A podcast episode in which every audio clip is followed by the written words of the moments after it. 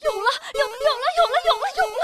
啊，有什么了？哎，网易新闻客户端也有大招的声音了。你看这个，轻松一刻青岛话版，在青岛私家车电台和网易新闻客户端同步播出。而且是一个有节操的节目，不管你信不信，我是不信。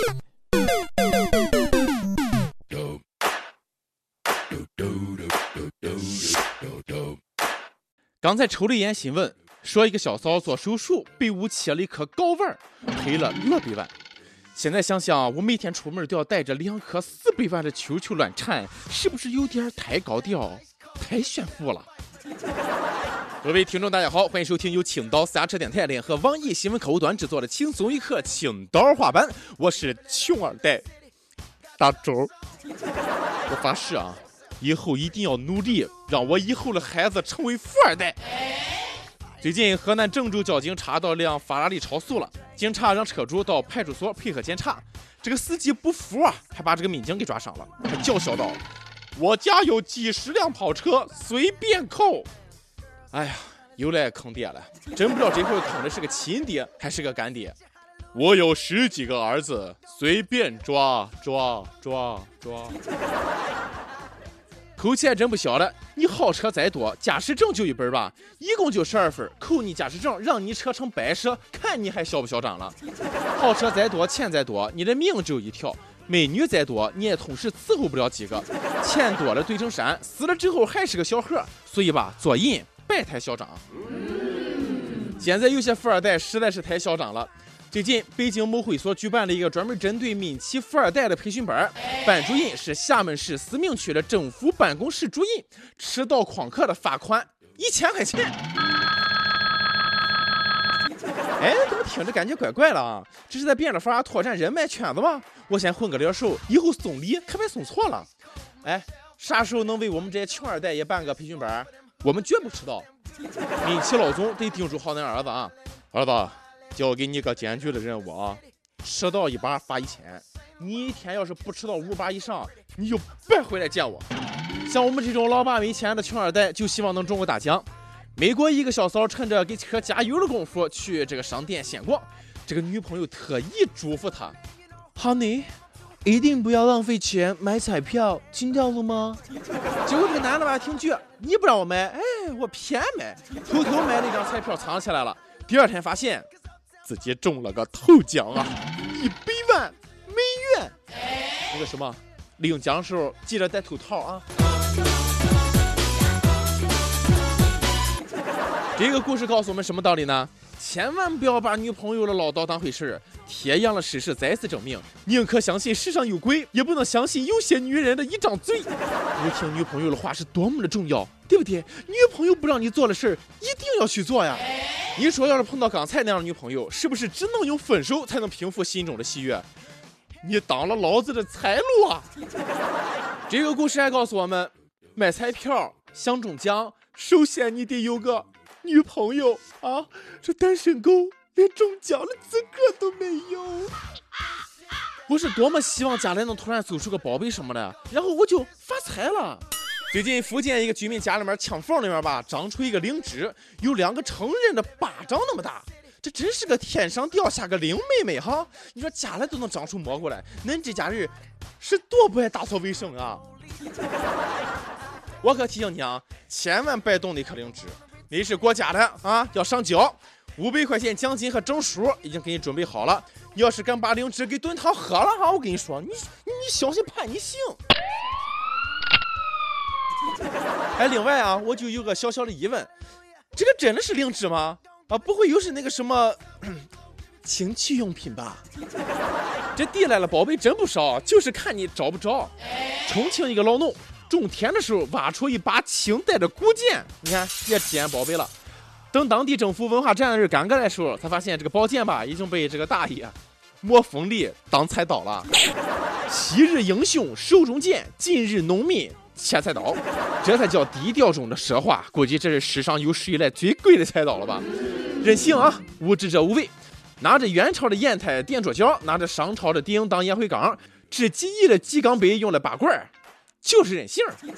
不过这古剑拿在手里还真是不好处理。你说你卖了吧，那是文物，你犯法；不卖了吧，你也不甘心，有关部门得收走。大爷挺机智的啊，宁为玉碎不为瓦全，直接给他抹了。那五百块钱奖金还不如用那切菜爽嘞。爽爽爽爽！哎，不过大爷，你恐怕要摊上大事了。你就不怕有人怪你故意破坏文物吗？让你赔得倾家荡产，五百块钱证书没拿着，拘留证来了。现在想想吧，俺家那个宅基地上那个土好像都好几亿年历史了，我就很怕那个文物局割了敢收了。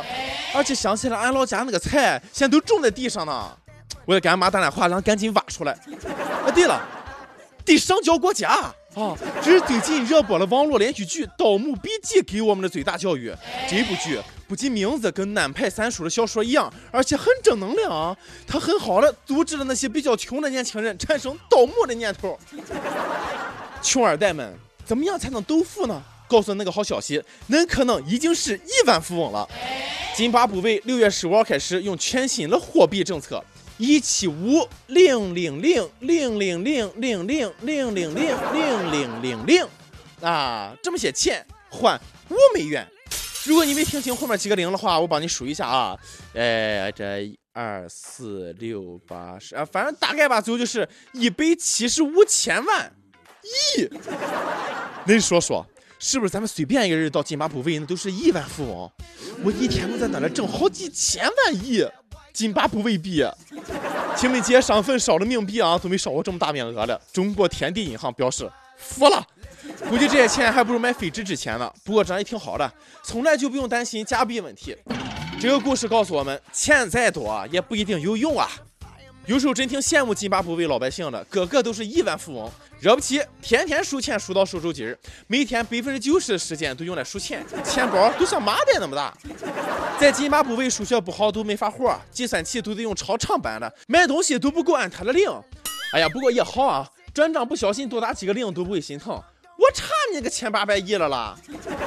我们津巴布韦人民从来都不买手纸，直接用纸擦。不敢想啊，早点够花了货币得多少木头。真心疼津巴布韦森林，感觉就和变成一堆堆的试卷一样瞎了。哎，会不会有一天我们到银行存钱，银行直接报警了？你存的太多，我们没时间数钱。时间都去哪儿了？人可以穷，但不能志短，更不能干丢人的事。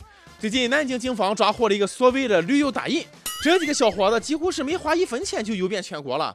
他说了，绝招就是拼车旅游。啊，这些人都是防范意识比较差的，男的嘛偷点钱，女的嘛骗点色，这哪是旅游啊？这分明就是浪游，骗男驴友的钱，骗女友的色。对这种臭不要脸的人，我只能说一句话：跪求骗色的艺术，师傅，请受徒儿一拜，带我走吧。你挑着担。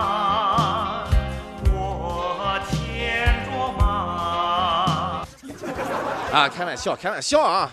很羡慕他啊，不不，很瞧不起他。带太单反就去装文艺去穷游啊，利用驴友的善良去骗人，你真的太可恶了！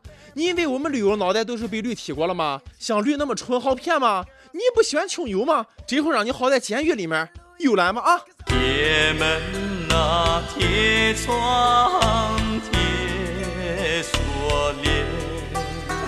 每日一问。你穷游过吗？你对穷游这件事儿怎么看的？支持还是反对？年轻没钱的时候你是怎么出去旅游的？有什么省钱的秘籍吗？不用管你是穷游还是干什么的啊，蹭吃蹭喝让人讨厌，吃白食拉黑屎，你没听说过啊？前段时间天津一对新人办婚宴，一对男女菜还没上齐就开始在那呼吃呼吃的大吃大喝，问他们是谁，他们支支吾吾的说不清楚，最后被识破了，就说来蹭吃饭的。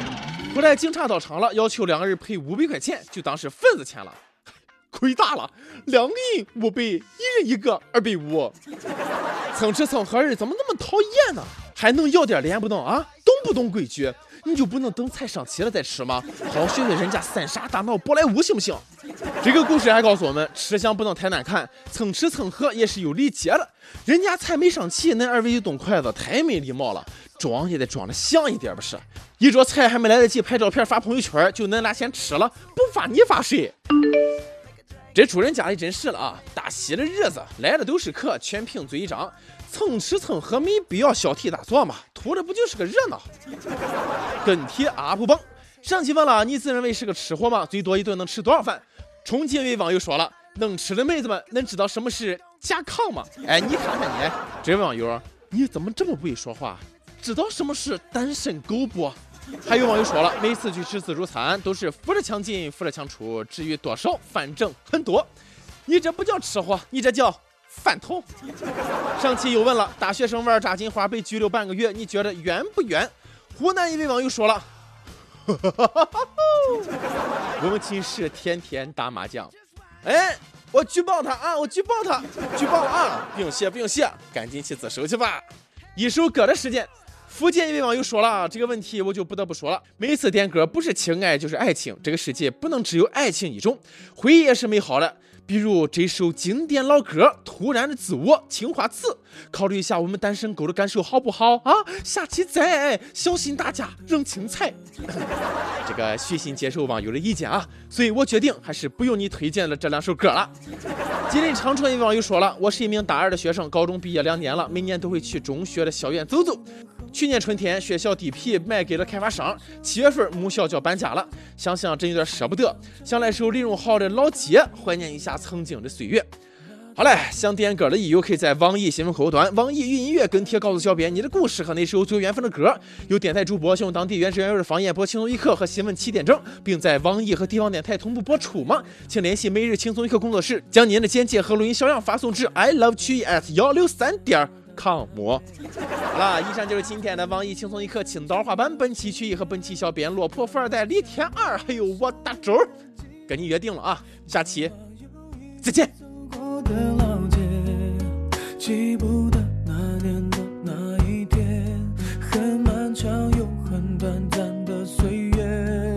现在已经